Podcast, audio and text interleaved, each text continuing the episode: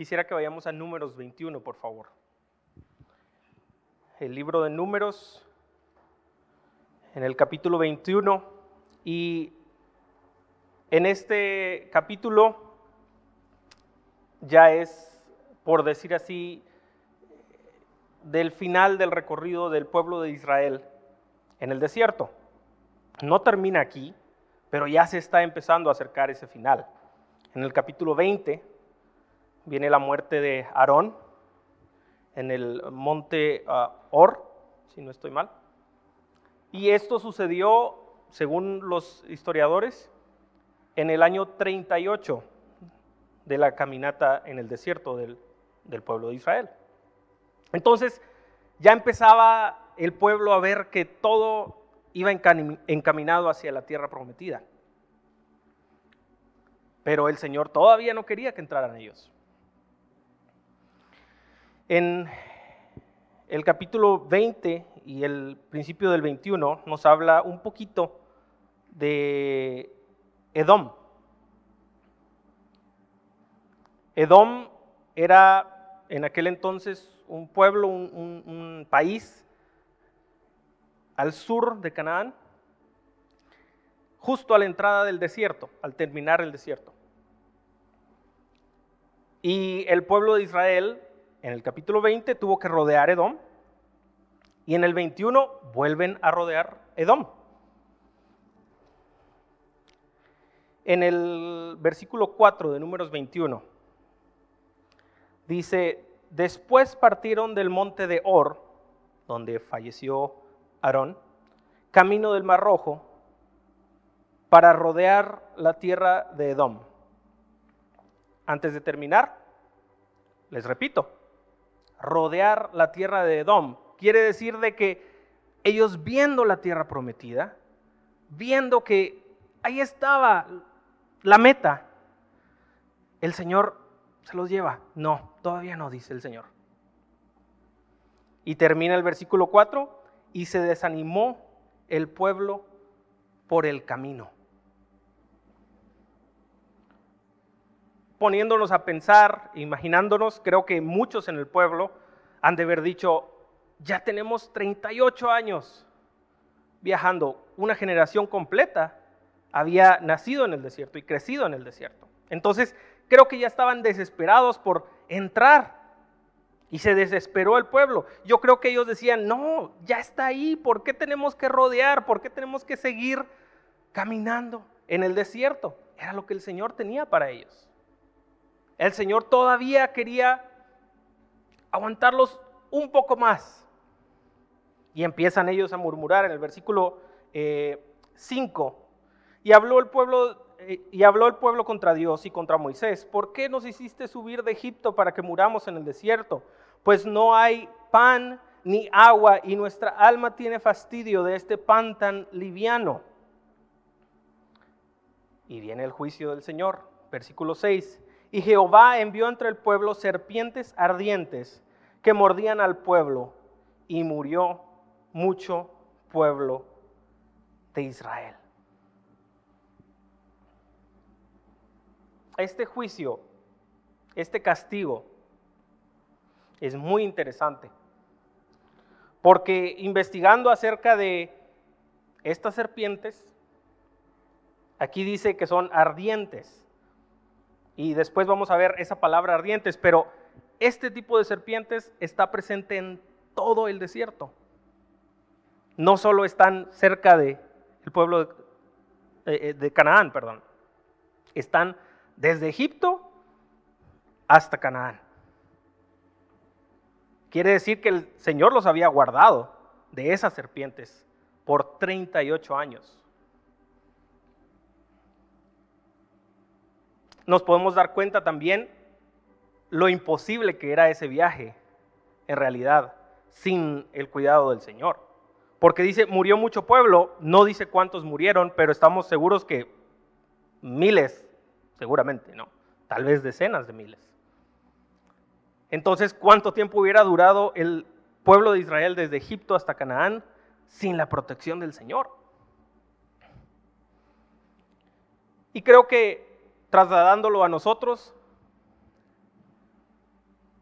Todos somos testigos, todos damos testimonio de la mano del Señor, guardándonos aún de peligros que no podemos ver.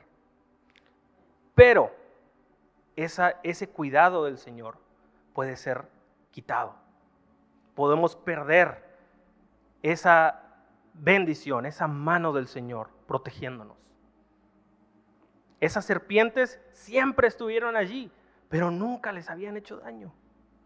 38 años tuvieron que pasar y el Señor retiró su mano. Ahora hablando de la palabra ardientes, serpientes ardientes, la palabra ardientes tiene que ver con el veneno de estas serpientes.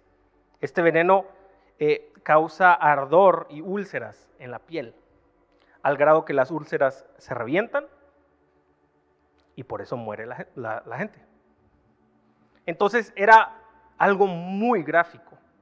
Imaginémonos una mordedura aquí, otra mordedura allá, ese temor, esos gritos de dolor, esa herida tan sangrienta, tan gráfica.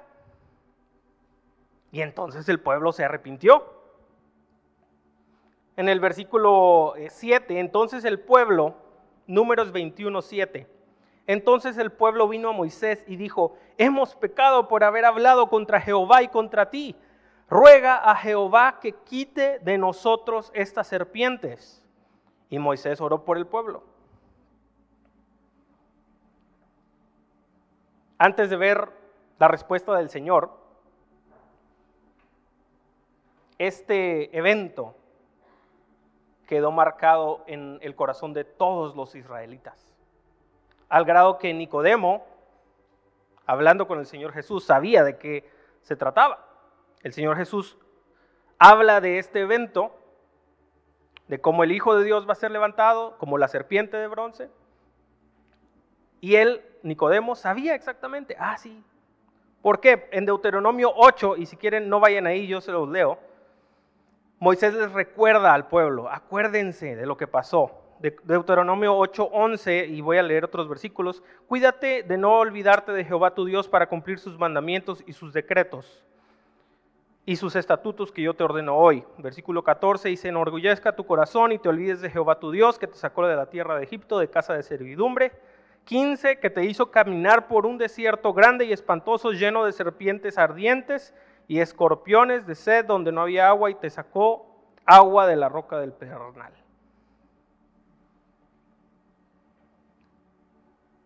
Creo que un evento tan pequeño,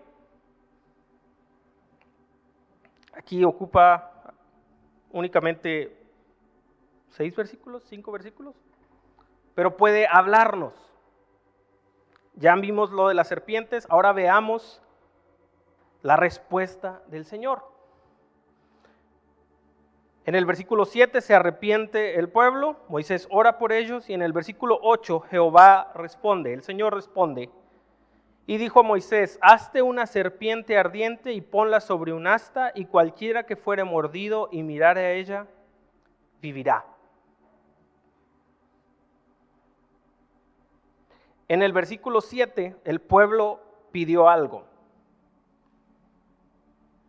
Ruega a Jehová que quite de nosotros estas serpientes. Y el Señor les dice, haz una serpiente de bronce y cualquiera que fuere mordido y mirare a ella vivirá.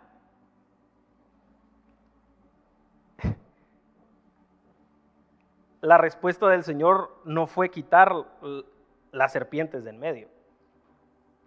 No fue que no hubiera mordidas, no fue que no hubiera reacción venenosa, por decirlo así. Es cuando estés allí, tienes que hacer algo. Vas a obedecer. Iba a ser de vida o muerte. Y para los israelitas yo creo que fue muy sencillo. Aunque no fue lo que pidieron, pero fue una respuesta, o perdón, un acto fácil de obedecer. ¿Por qué? Porque si no se iban a morir. Pero era algo muy sencillo. Hermanos, en estos tiempos, el Señor nos ha pedido cosas muy sencillas de obedecer. pero démonos cuenta que son de vida o muerte. El Señor nos ha dado la solución, nos ha dado la respuesta. Señor, ayúdanos, líbranos. Hijo, ahí está. ¿Vas a obedecer? En tantas áreas de la vida, hermanos. Ahí está la respuesta, es fácil. No nos está pidiendo el Señor algo imposible, algo que no podamos cumplir. Lo único que tenían que hacer los israelitas era ver esa serpiente de bronce. E iban a vivir.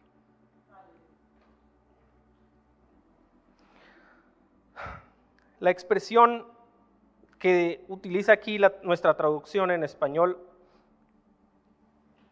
hazte una serpiente ardiente y ponla sobre un asta y cualquiera que fuere mordido y mirare a ella, vivirá. La traducción literal de mirar a ella es mirar fijamente, concentrar la mirada en ella. Hermanos, ¿qué importancia le estamos dando a lo que el Señor nos está pidiendo? Los israelitas no solo lo iban a ver de reojo, ah, sí, ahí está. No, no, no. Sí, Señor, voy a ver a esa serpiente y voy a vivir. Hermanos, hoy tomemos con mucha seriedad lo que nos piden. Lo que el Señor nos pide. Puede ser que los pastores, los líderes nos dicen, haz esto. Bueno, es el Señor. El Señor a través de Moisés les dijo, miren a esa serpiente. El Señor a través de nuestros pastores nos dice, haz esto, obedece. Bueno, aquí termina en el versículo 8 y 9, relata que Moisés hizo esa serpiente. El pueblo veía a esa serpiente cuando era mordido y no morían, vivían. Y continúa el relato del viaje de Israel hasta entrar a la tierra. Se pierde el hilo, por decirlo así. Pero creo que el Señor, para hablarnos a nosotros en estos tiempos, permitió que esa serpiente no fuera destruida cuando entraron los hijos de Israel al desierto, perdón, a Canaán. Muchos años después, vuelve a aparecer esa serpiente de bronce. Segunda de Reyes 18, por favor.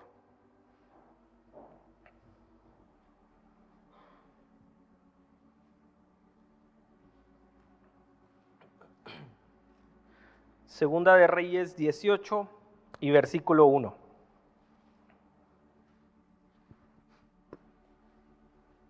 En el tercer año de Oseas, hijo de Ela, rey de Israel, comenzó a reinar Ezequías, hijo de Acaz, rey de Judá. Cuando comenzó a reinar, era de 25 años y reinó en Jerusalén 29 años. Versículo 3, e hizo lo recto ante los ojos de Jehová conforme a todas las cosas que había hecho David su padre. Él quitó, perdón, él quitó los lugares altos y quebró las imágenes y cortó los símbolos de acera e hizo pedazos la serpiente de bronce que había hecho Moisés, porque hasta entonces le quemaban incienso los hijos de, Israel, y la llamó Nejustán. Versículo 5, solo el comienzo. En Jehová, Dios de Israel, puso su esperanza.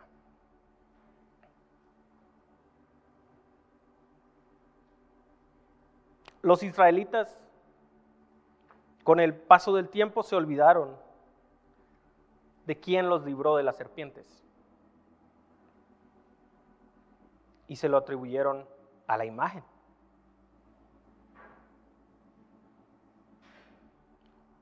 Pero el versículo 5 creo que nos da la clave para lo que hicieron los israelitas y lo que sí hizo Ezequías. En Jehová Dios de Israel puso su esperanza. ¿En qué estamos confiando, hermanos? ¿En dónde está puesta nuestra confianza? ¿En el medio que el Señor utiliza o en Dios mismo? Esta confianza de la cual la Biblia da testimonio acerca del rey Ezequías, muy pronto fue puesta a prueba. En este mismo capítulo. En el versículo 9, en el cuarto año del rey Ezequías, subió Salmanasar, rey de los asirios, contra Samaria y la sitió y la tomaron al cabo de tres años. En el año sexto de Ezequías fue tomada Samaria. Asiria, el país más poderoso de esa época, conquistó a sus vecinos. E inmediatamente después empezaron contra el reino de Ezequías a los 14 años del rey Ezequías, versículo 13 del capítulo 18, a los 14 años del rey Ezequías, subió Sennacherib, rey de Asiria, contra todas las ciudades fortificadas de Judá y las tomó.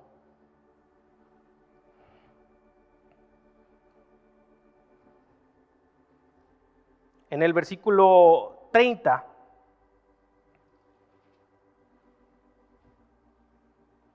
ah, perdón, en el versículo 18, 19. Segunda de Reyes 18, 19. Los mensajeros del rey de Asiria hablan con el pueblo de Jerusalén y le hacen una pregunta. Versículo 19. Y les dijo el Rapsaces, decid ahora a Ezequías, así dice el gran rey de Asiria ¿Qué confianza es esta en que te apoyas? ¿Qué nos dijo el versículo 5 de este capítulo? En Jehová Dios de Israel puso él su esperanza. Y el rey de Asiria lo primero que le dice es, ¿en quién estás confiando? Sigue en esta misma discusión, en el versículo, ahora sí el versículo 30, y le dice ahora el mensajero del rey de, Asiria, le dice al pueblo de Jerusalén, y no os haga Ezequías confiar en Jehová, diciendo, ciertamente nos librará Jehová, y esta ciudad no será entregada en mano del rey de Asiria. Versículo 33, ¿acaso alguno de los dioses de las naciones ha librado a su tierra de la mano del rey de Asiria? ¿Dónde está el dios de Hamat, el de Arfad? ¿Dónde está el dios de Sefarbaim, de Jena y de Iba? ¿Pudieron estos librar a Samaria de mi mano? ¿Qué Dios de todos los dioses de estas tierras ha librado a su tierra de mi mano para que Jehová libre de mi mano a Jerusalén? ¡Wow!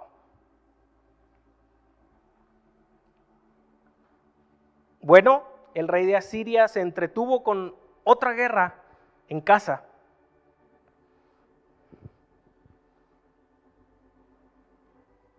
Pero poquito tiempo después, en el capítulo 19, se acuerda de Ezequías, el rey de Asiria, y vuelve a la carga. Y podríamos decir que vuelve a blasfemar al Señor en el versículo 9. Y oyó decir que Tirjaca, rey de Etiopía, había salido para hacerle guerra. Entonces volvió él, el rey de Asiria, y envió embajadores a Ezequías diciendo, así diréis a Ezequías, rey de Judá no te engañe tu Dios en quien tú confías para decir Jerusalén no será entregada en mano, en mano del rey de Asiria. Versículo 12, ¿acaso del capítulo 19, ¿acaso libraron sus dioses a las naciones que mis padres destruyeron? ¿Dónde está el rey de eh, Hamat, el rey de Arfad, el rey de la ciudad de Sefarbaim, de Jena y de Iba.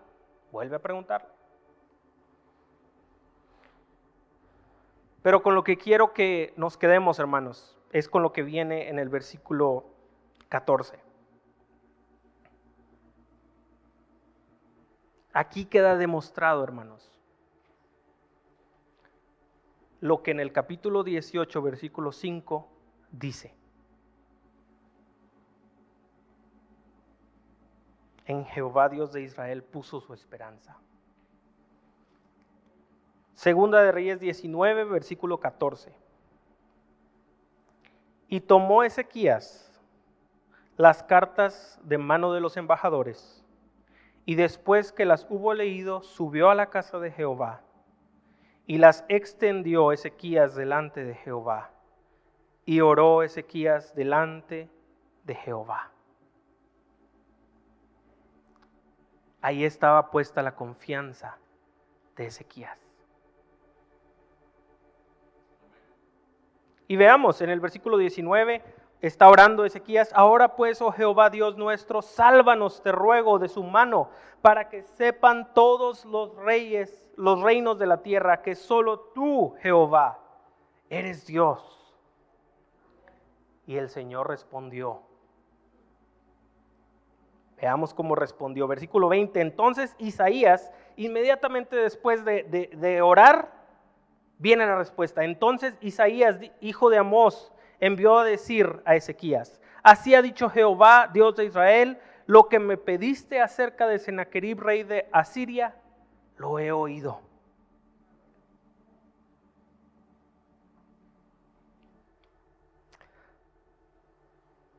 En el versículo 22, el, el Señor le responde a Sennacherib, en el versículo 32. La respuesta del Señor, el Señor le dice a Ezequiel lo que va a pasar. Por tanto, así dice Jehová acerca del rey de Asiria, no entrará en esta ciudad, ni echará saeta en ella, ni vendrá delante de ella con escudo, ni levantará contra ella baluarte. Por el mismo camino que vino volverá y no entrará en esta ciudad, dice Jehová porque yo ampararé esta ciudad para salvarla, por amor a mí mismo y por amor a David mi siervo. Y aconteció que aquella misma noche, ese mismo momento, salió el ángel de Jehová y mató en el campamento de los asirios a 185 mil. Creo que no podemos imaginarnos ¿Cuántos muertos eran esos, hermanos? Así respondió el Señor. Así responde el Señor para los que confían en Él. La salvación del Señor viene si lo vemos fijamente a Él. Si nos concentramos en Él. Si hacemos lo que hizo Ezequías en ese momento que recibió las cartas del rey de Asiria, subió a la casa del Señor puso su confianza en Él.